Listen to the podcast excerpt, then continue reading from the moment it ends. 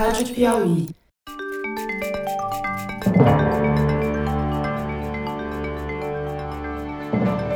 Opa!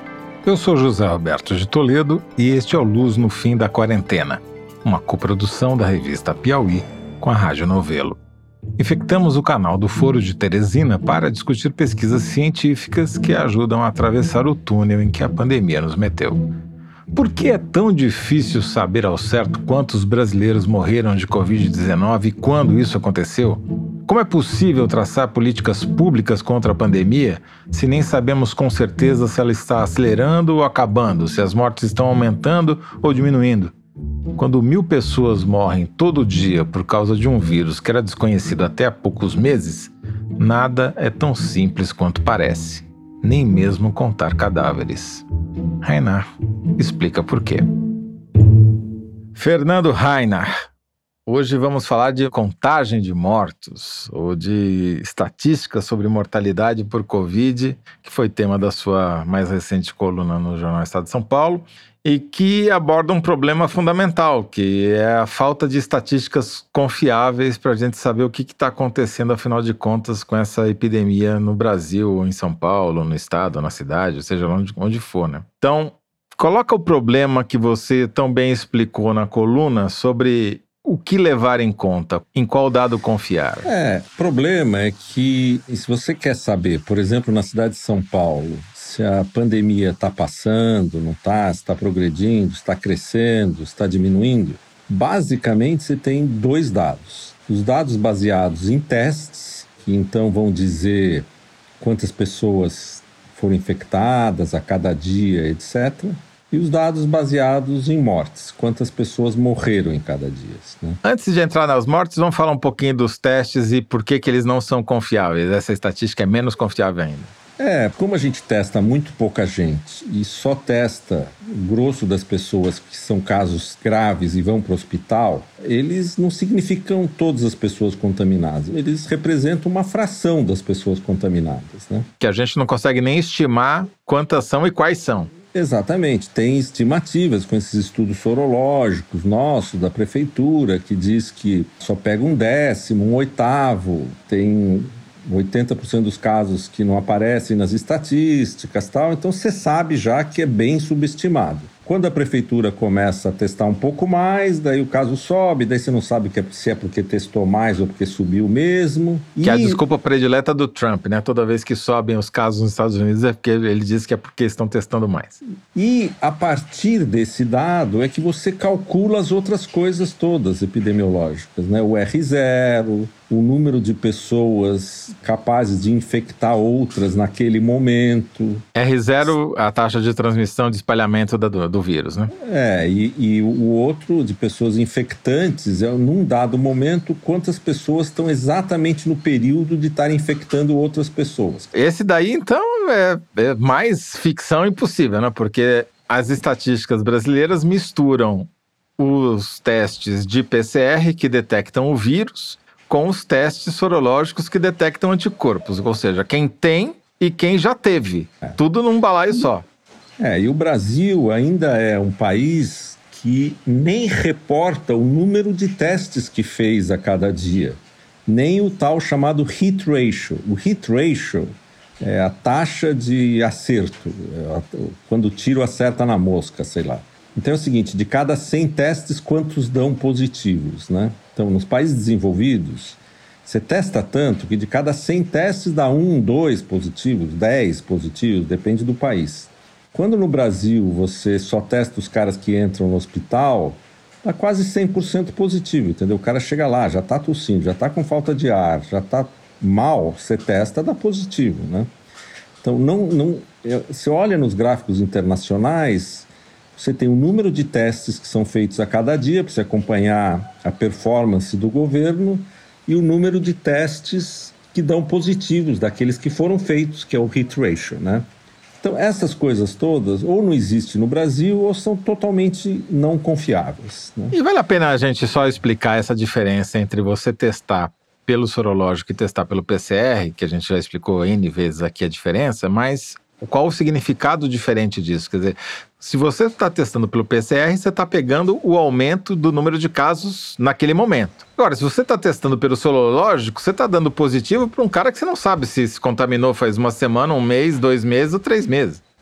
Exatamente. O sorológico mede o estoque de pessoas já contaminadas. E o PCR mede as pessoas que estão recém-contaminadas, ainda em fase de transmissão da doença. São coisas totalmente diferentes. Né? Então, quando pois você é. mistura esses dois números. Dá uma salada de fruta e não dá salada, uma estatística. É. Se a gente tem que decidir se vai abrir a cidade, se não vai abrir, se a coisa está passando, não está passando, esquece o teste. No Brasil não dá para usar. Então sobra mesmo o número de mortes que é uma coisa teoricamente muito concreta. O médico tem que dar um atestado dizendo que ele morreu, o corpo tem que ser tirado do hospital ou da casa, tal. Então, teoricamente são números mais confiáveis, né? Como você tem pouco teste, você tem os atestados de óbito das pessoas que eu suspeito que são Covid, mas que eu não fiz o teste. E você tem os óbitos das pessoas que foram testadas. Então, esse é comprovadamente o cara morreu de Covid. Agora, complicou nas últimas duas semanas porque mudou a regra.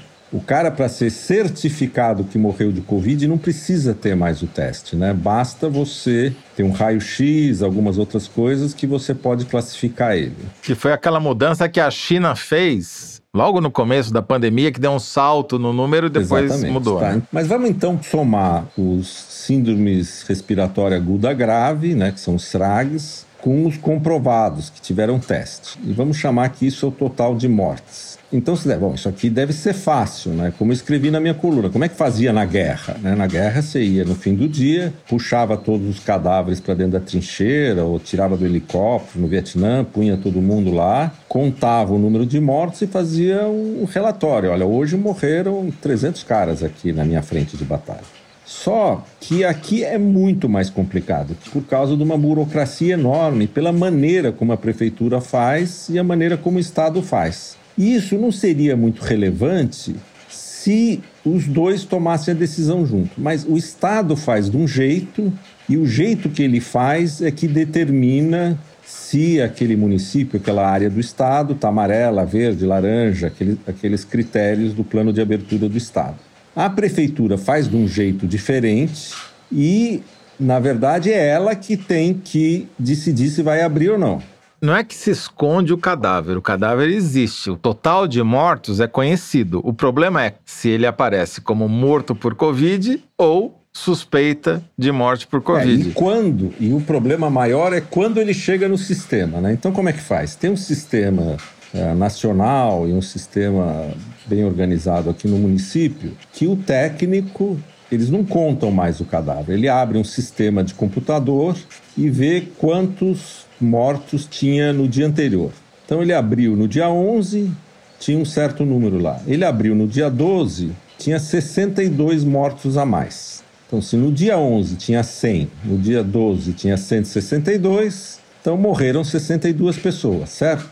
Esse é o critério do Estado. Uhum. Agora, se eu sou um técnico que trabalho na prefeitura, eu abro lá tinha 100, virou 162, eu falo, ah, olha, apareceram 162 registros aqui. Deixa eu ver quem são esses caras. Aí ele abre a primeira ficha dos do 62. Ah, esse aqui é o João. Olha, ele morreu lá na Zona Norte há uma semana atrás. Daí eu vou lá no dia que ele morreu, que foi, sei lá, que dia lá atrás, e somo ele naquele dia, que é o dia que ele morreu. Aí eu pego o segundo, faço a mesma coisa. Pego o terceiro, faço a mesma coisa de modo que. A estatística cresce para trás. A, a estatística cresce para trás e eu ponho o morto na data que ele morreu. Então o passado vai modificando, é verdade. Então, se ontem tinham morrido 10 pessoas, hoje eu fico sabendo que morreram 12 pessoas. E o ouvinte pode se perguntar por que, que a declaração de óbito só chegou uma semana depois. E a explicação é porque o teste atrasou. Ou porque o teste atrasou, ou porque o hospital está cheio de coisa e demorou, ou não tinha médico para fazer o atestado de óbito, ou fizeram atestado de óbito, daí tem que botar no sistema. Bom, na sexta-feira, o que aconteceu foi o seguinte: pela conta do Estado, tinham morrido 62 pessoas. Por Covid. Por Covid. Pela conta da prefeitura, não tinha morrido nenhum, porque os 62 que ela viu lá no sistema eram todos de datas anteriores. Então a prefeitura foi lá e falou: olha, hoje não morreu ninguém. Só que se a gente voltar hoje na prefeitura, a gente vai encontrar morto na sexta-feira. Exatamente, a gente vai encontrar morto na sexta-feira, porque provavelmente, eu não sei, não olhei o dado, mas hoje de manhã o cara da prefeitura abriu e falou: olha, aqui ó, de todos esses registrados hoje, tem um cara que morreu na sexta-feira. Ó, sexta-feira tinha zero, bom, agora tem um na sexta-feira. E amanhã vai ter dois, e depois de amanhã vai ter três, e aí vai. Aí, na sexta-feira passada, foi muito interessante, porque teve duas apresentações na mesma coletiva de imprensa onde o governo do estado falou que o município estava aumentando o número de mortes. E a prefeitura falou que estava caindo. Agora que nós estamos no ponto de decidir se a gente está passando pela fase pior ou não, a gente precisa saber, ou está aumentando ou está caindo o número de mortes, entendeu? Morte não é um troço tão abstrato que não dá para saber. Né? Então você tem dois problemas: a população não sabe como o Estado faz, como o município faz, as informações são desencontradas e essas informações desencontradas levam à manipulação. Yeah, e a diagnósticos completamente diferentes e políticas públicas completamente opostas. Exatamente. Sexta-feira, se o governo do estado quisesse tomar alguma decisão baseado no dado dele, ele devia fechar um pouco a cidade. Se o prefeito queria tomar algum dado baseado na informação dele, devia abrir a cidade, entendeu? E o detalhe, né, Fernando, é que os dois são do mesmo partido e o atual prefeito era o vice do atual governador, Exatamente. quer dizer. Agora, tem um sistema que foi bolado por um epidemiologistas americanos de Harvard que chama Nowcasting. Ele sabe que quando a prefeitura na sexta-feira colocou zero ele sabe que aquilo não é verdade, entendeu? Porque ao longo dos próximos dias vai acontecer alguns casos na sexta-feira. Entendeu? Então ele faz uma previsão de quanto vai ser a morte na sexta-feira. Então ele sabe, olha, depois de uma semana, eh, em geral esse zero vira, sei lá, 10. E ele mostra na curva a parte que é previsão em vermelho e a parte que é real, já que não muda mais, em azul. É, porque quando você pega o dado de São Paulo, especificamente, da prefeitura, depois de 15 dias ele fica mais ou menos estável. Raramente muda. Se muda é muito pouco. É um dia, uma morte a mais, para lá, para cá, mas é. Demora pelo é. menos uns 15 dias para ele estabilizar. Se você plotar o dado da prefeitura sem essa correção, ele sempre está sempre tá caindo. Sempre está caindo, entendeu? Porque no último dia o número é sempre pequeno e no penúltimo dia tá... Então, o gráfico da prefeitura está sempre apontando para baixo. E o problema da prefeitura também é que o passado muda. Você vai adicionando mortes nos outros dias do passado, então o passado muda. Já no, na maneira que o Estado faz, você só põe um ponto novo na curva a cada dia. O resto da curva fica igual. Então é mais fácil. Mas dá uma defasagem, né? Quando você soma tudo, dá menos mortes. Dá, mas não deveria dar, porque as, todos os mortes são somados ou nos dias passados ou no último dia.